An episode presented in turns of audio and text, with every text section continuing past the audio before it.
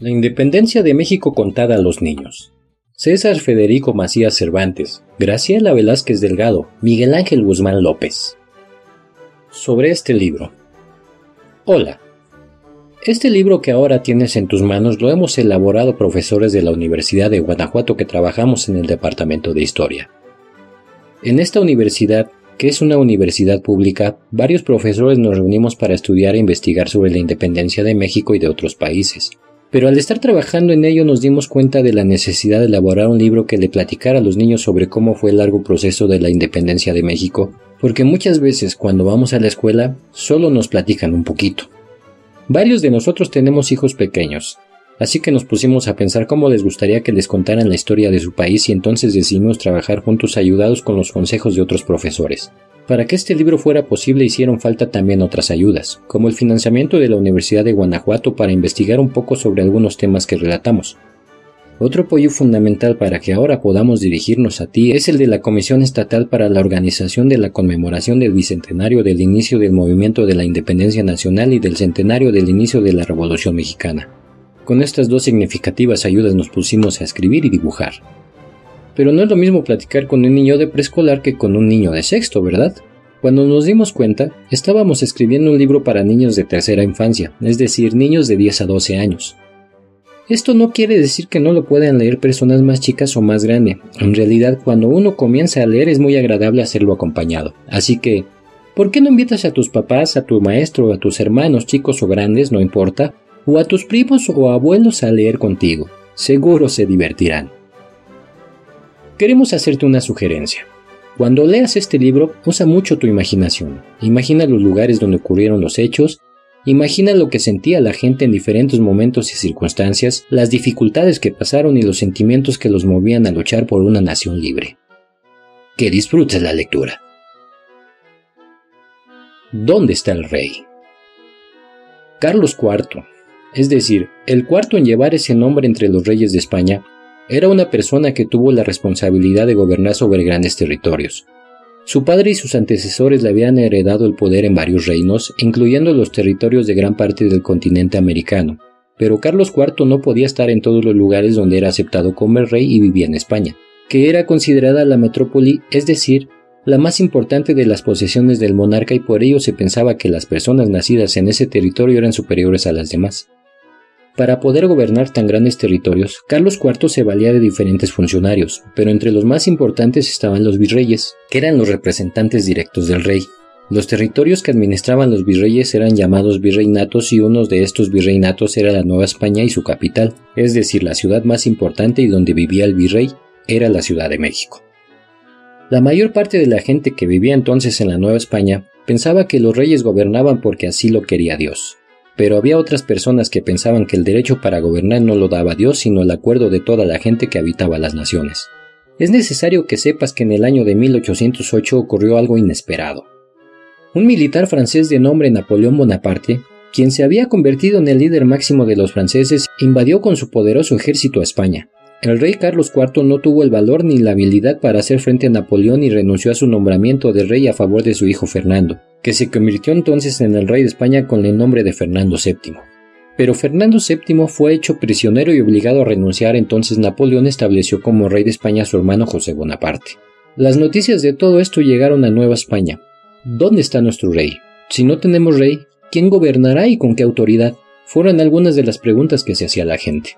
Había tres grupos destacados de la población, los españoles, los criollos y los mestizos, los españoles era el grupo más pequeño de todos, pero al haber nacido en la metrópoli, es decir, en España, se les daban muchas ventajas y privilegios para vivir bien. Además, los españoles en general no querían a la Nueva España, no les gustaba vivir aquí. Los criollos eran los descendientes de los españoles pero nacidos en América, en este caso en la Nueva España. Por eso sí querían a su tierra e incluso algunos le llamaban por su nombre que sería el país entero, México. Los criollos también tenían muchos privilegios, pero no tenían las mismas oportunidades que los españoles.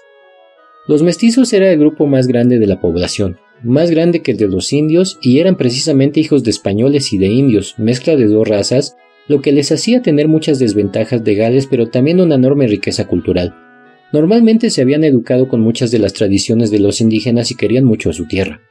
Para gobernar a las ciudades existían los ayuntamientos, donde normalmente sí había muchos criollos y el más importante de todos los ayuntamientos de la Nueva España, el de la Ciudad de México, le propuso al virrey que se llamaba José de Iturrigaray que se convocara a una junta de representantes de todo el virreinato de la Nueva España para formar un gobierno provisional en espera de que Fernando VII volviera a ser rey de España porque no aceptaban que José Bonaparte se convirtiera en su nuevo rey.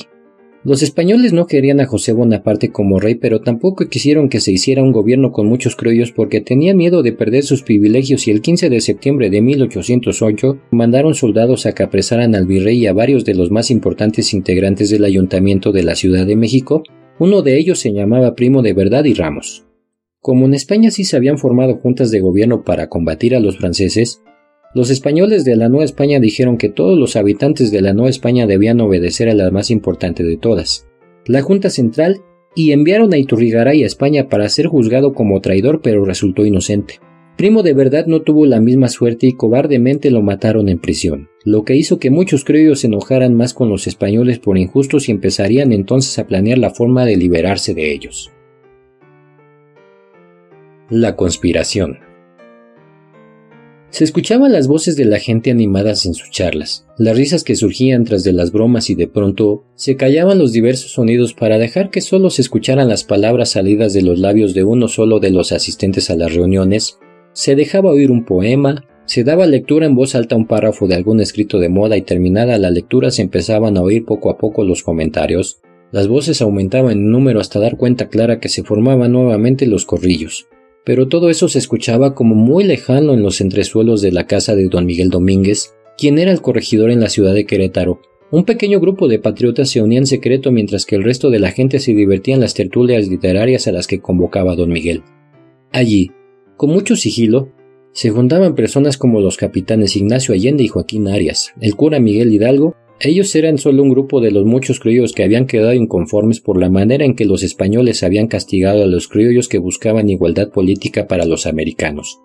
Estaban planeando en secreto la forma de liberarse del dominio español y si lo hacían así era porque estaba prohibido manifestarse en público sobre la posibilidad de establecer en la Nueva España un gobierno propio.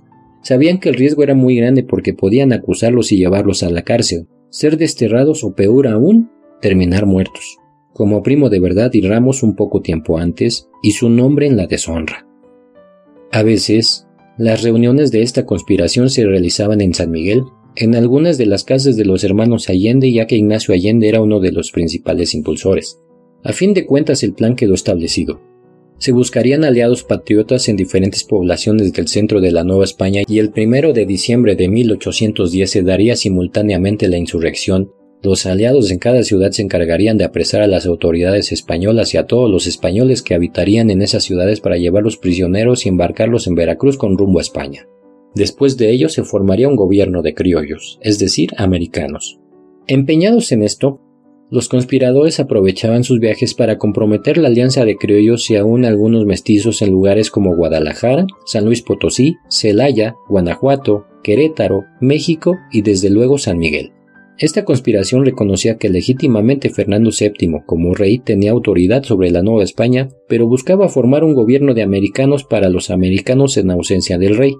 Además de esto, también buscaban la oportunidad para revertir algunas leyes que prohibían el libre comercio de las mercancías de la Nueva España, a la que algunos ya habían empezado a llamar por otros nombres, como México con otros territorios pero la conspiración fue descubierta precisamente en Querétaro y en forma accidental, ya que un enfermo al sentirse cercano a la muerte mandó llamar a un sacerdote para confesarse y reveló la existencia de un plan secreto para acabar con el gobierno español. Las autoridades españolas empezaron a hacer las investigaciones correspondientes y se encontraron con que estaban implicados sacerdotes y militares de la región y mandaron a apresarlos. Afortunadamente Josefa Ortiz de Domínguez, esposa del corregidor de Querétaro, se enteró de lo anterior y a pesar de estar recluida en su casa tuvo el valor y el ingenio suficiente para mandar a un mensajero para que diera aviso al capitán Allende. No hay más remedio. Imagina aquel jinete que hacía a su animal cabalgar a toda prisa. Él se había comprometido con Josefa Ortiz en que daría al capitán Allende la noticia de que ya se le buscaba para llamarlo a cuentas por la conspiración que se venía planeando para apresar a los españoles de la Nueva España. Llegó a la villa San Miguel pero no halló a Allende, porque éste había salido a Dolores para entrevistarse allí con el cura Miguel Hidalgo. pero sí encontró Juan Aldama, uno de los principales amigos de Allende y uno de los implicados en el movimiento americano. Exponiéndole las cosas, Aldama decidió que el asunto debía ser comunicado inmediatamente por lo que partió a Dolores, lugar al que llegó el sábado 15 de septiembre de 1810 ya anochecido, enterando a Allende e Hidalgo del estado grave de las cosas. Allende se mostraba más ansioso y preocupado. Proponía que se enviaran correos a los principales comprometidos en las diferentes ciudades para que tomaran las providencias necesarias en caso de que fueran denunciados como ya había ocurrido con ellos mismos. Miguel Hidalgo, anfitrión de la inesperada reunión, les pedía calma, al tiempo que mandaba llamar a gente de su absoluta confianza, como su hermano Mariano y el vicario Mariano Valleza, poco después llamaba también al capitán Mariano Abasolo, todos ellos previamente aliados a la causa. Para serenar las cosas y salvar las apariencias les invitó una cena. Hubo varias propuestas y en todas ellas se dejaba ver el nerviosismo y temor. Además, ninguna era viable porque aún no tenían todo listo. Hubo quien propuso que los que ya habían sido denunciados salieran ocultos a Estados Unidos para trabajar desde allí para una eventual reorganización de las cosas. También se decía que los acusados enfrentaran los cargos en tanto buscaban continuar los planes originales, pero se pensó que esto sería inútil al estar observados y muy posiblemente presos los principales organizadores y además estarían rastreando sus nexos con otras personas. A fin de cuentas, Miguel Hidalgo hizo prevalecer su opinión y dijo Caballeros, estamos todos perdidos. Aquí no hay más remedio que ir a coger gachupines. De tal suerte ya siendo madrugada del domingo 16 de septiembre de 1810, mandaron llamar más gente con sigilo y fueron a actuar de acuerdo a los viejos planes. Ir a apresar a los españoles de la población, solo que ahora ya no sería una lucha únicamente de los criollos, sería una lucha también de los indios y los mestizos que estaban inconformes con las muchas injusticias que los españoles acostumbraban cometer. Además, a la población en general les llegaban diferentes noticias de Europa y por diversas razones tampoco querían ser gobernados por Napoleón o los franceses. La mañana del domingo 16 de septiembre de 1810, repicaron las campanas del pueblo de Dolores llamando a misa como de costumbre y también como de costumbre llegaban muchos habitantes de poblaciones aledañas para oír misa y vender sus productos del campo. Pero en lugar de un sermón de misa, se encontraba el cura Hidalgo llamando a todos a que se sumaran a la lucha contra los españoles encabezados por él mismo, Allende y Aldama, la gente se entusiasmó y en pocas horas eran miles los que se ofrecieron a acompañarlos con rumbo a San Miguel y demás poblaciones hasta lograr la victoria. No había más remedio, la lucha tendría que ser violenta. La guerra de independencia de México había iniciado. La crueldad de la guerra. Las guerras son buenas o son malas, son justas o injustas, son necesarias o innecesarias. ¿Tú qué crees? Lo cierto es que las guerras pueden llegar a ser sumamente crueles. Cuando inició la Guerra de Independencia de México, el 16 de septiembre de 1810, las fuerzas insurgentes, es decir, las que querían un gobierno de americanos, de mexicanos, avanzaron de Dolores a San Miguel y de allí a Celaya pasando por Comonfort, que entonces se llamaba Chamacuero. Para ocupar estas poblaciones los insurgentes mandaban antes a un emisario a pedir a los españoles que se rindieran y evitar el derramamiento de sangre, esto se llama intimar a rendición. También los principales jefes, especialmente Allende, pusieron mucha atención en evitar el desorden de los miles de personas que los acompañaban, pero este resultaba difícil porque a las filas de insurgentes se sumaba todo tipo de gente y esta gente no tenía disciplina militar. Además, el odio hacia los españoles a veces era mucho. Después de tomar la villa de Celaya y de dejar instaladas autoridades civiles, los insurgentes se dirigieron a Guanajuato y acamparon en la hacienda de Burras. Desde allí le mandó Miguel Hidalgo en su calidad de capitán general del ejército insurgente una carta al intendente de Guanajuato. El intendente era la máxima autoridad en la ciudad y en este caso se llamaba Juan Antonio de Riaño, quien era además amigo personal de Miguel Hidalgo. Pero los amigos no siempre piensan lo mismo y este era un caso de esos. Hidalgo quería liberarse de los españoles y Riaño no. Cuando llegaron los emisarios de los insurgentes a Guanajuato con la carta para Riaño, los soldados regresaron a uno y a otro le taparon los ojos para conducirlo hasta donde estaba el intendente. Así se estilaban las situaciones de guerra para que los enviados no pudieran conocer lo que había en el campamento enemigo. Cuando llegó el emisario con la carta de Hidalgo, el intendente Riaño estaba con los demás españoles de la población encerrados en la lóndiga un edificio de gruesos muros muy resistente y que normalmente servía para almacenar allí granos, maíz, trigo, frijol, para alimentar a toda la población de la ciudad. En la carta, Le decía que si los españoles de la Lóndiga se rendían les garantizaban su seguridad, pero que si no, tomarían la ciudad por la fuerza, a sangre y fuego. El intendente leyó la carta en voz alta y le dijo a los españoles que decidieran qué contestarían. La mayoría se inclinó por la opinión de oponer resistencia y esa fue la respuesta que le llevaron a Hidalgo. El 28 de septiembre de 1810, ejército de los mexicanos insurgentes entró a la ciudad de Guanajuato, y en efecto, lo hizo a sangre y fuego. Como la gente en todos lados de la Nueva España estaba muy enojada con los españoles, muchos de los habitantes de Guanajuato se le sumó a los insurgentes y llegaron hasta la Alhóndiga. Atacaban con lo que podían. Unos recogían piedras en los arroyos que entonces existían cerca de la Alhóndiga y las llevaban a otros que desde el cerro de enfrente las aventaban. Pero los españoles seguían encerrados y desde adentro disparaban sus fusiles, matando a muchos indios y la gente se enojaba más. Querían entrar y desquitarse, pero los que se acercaban a los muros eran muertos con balas de los españoles y la puerta recia de madera estaba muy bien atrancada. Se dice que para que el ejército insurgente pudiera entrar a la lóndiga un trabajador de las minas al que llamaban el pípila se puso una dura losa en la espalda y tomó una antorcha desplazándose con cuidado para que en todo momento la losa le protegiera de las balas, llegó hasta una de las puertas y logró prenderle fuego. Cuando la puerta quedó toda quemada, los mexicanos entraron y desquitaron todo su coraje matando a los soldados, al intendente, a los hombres, las mujeres y los niños por igual, cortándoles el cuello, aventándolos desde la planta alta, despojando a sus cuerpos de las vestimentas y de todo cuando encontraran de valor. Ningún español quedó con vida. Así era la crueldad de esa guerra. ¿A dónde seguir?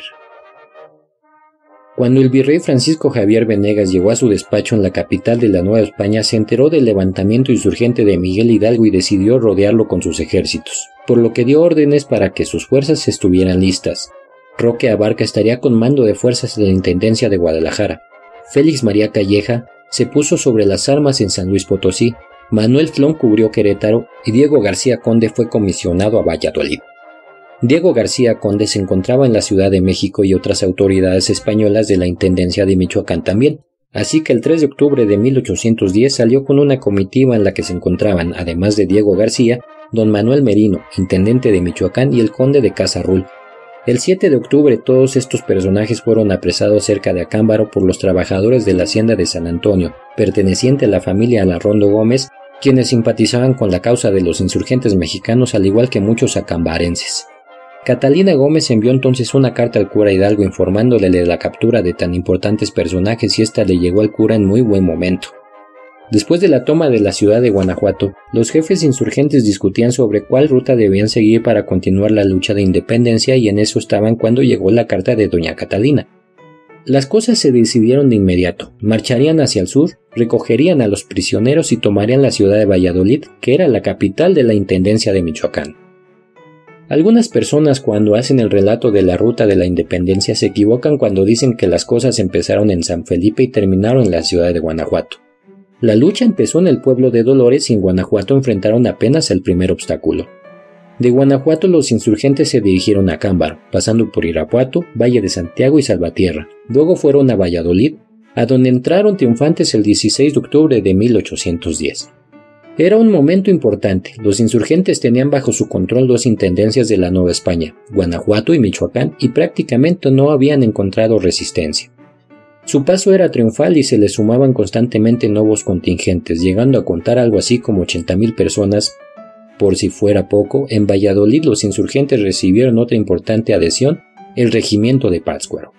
Al ser tantos ya y dados los recursos que habían obtenido, los insurgentes regresaron a Acámbaro donde hicieron promoción de grados a sus principales jefes y les dieron sus uniformes respectivos. Miguel Hidalgo pasó de ser capitán general a generalísimo, Allende de capitán a capitán general y el grado de tenientes generales lo recibieron José Mariano Jiménez, Juan José Díaz, Mariano Valleza, Joaquín Arias y Juan Aldama. Los uniformes de todos tenían colores azul y rojo con sus respectivas divisas. Pasada la ceremonia de promoción de grados, los jefes insurgentes pasaron revista a sus tropas junto al río y tomaron camino a México, pasando por Tarandacua y pernoctando en Marabatío. De allí siguieron a Toluca para continuar su encuentro con la historia.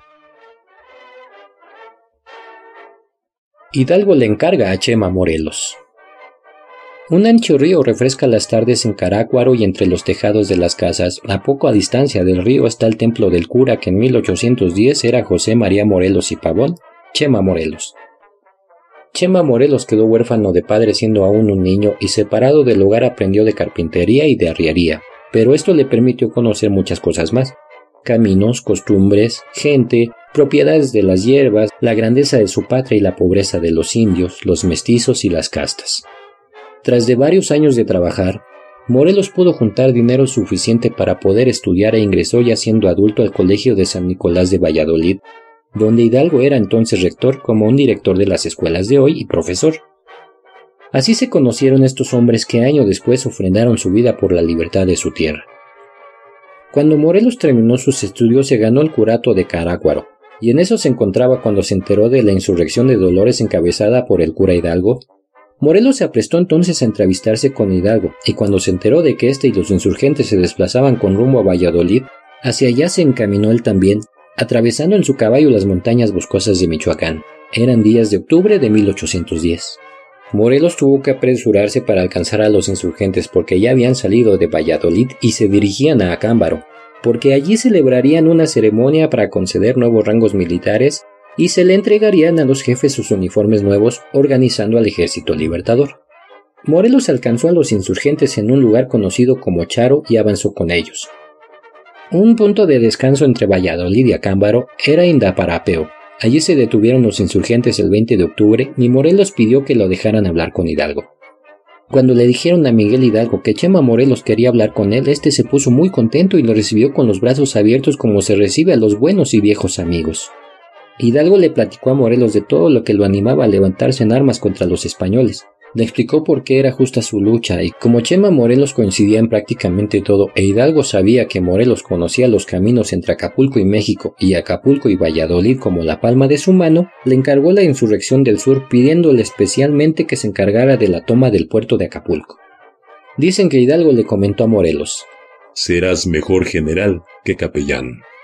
Lo cierto es que Hidalgo le dio un nombramiento con su lugarteniente para que levantara tropas en la costa sur, el Océano Pacífico, y autorizándolo a embargar bienes de los europeos para poder pagar el sueldo de las tropas. De tal suerte, cuando los insurgentes y sus principales líderes iban rumbo al centro político de la Nueva España como una enorme masa, Morelos salió con rumbo distinto en su soledad, con la encomienda de montar una fuerza capaz de tomar el principal punto de comunicación con las Filipinas. Chema Morelos no era de carácter débil y aceptó su nueva responsabilidad en la historia. Fue de esta manera como se involucró en la lucha este hombre de cejas pobladas, tez morena oscura, amulatado, dicen, es decir, con tendencia a mostrar su ascendencia africana y ojos penetrantes, acababa de cumplir 45 años y grandes glorias le esperaban.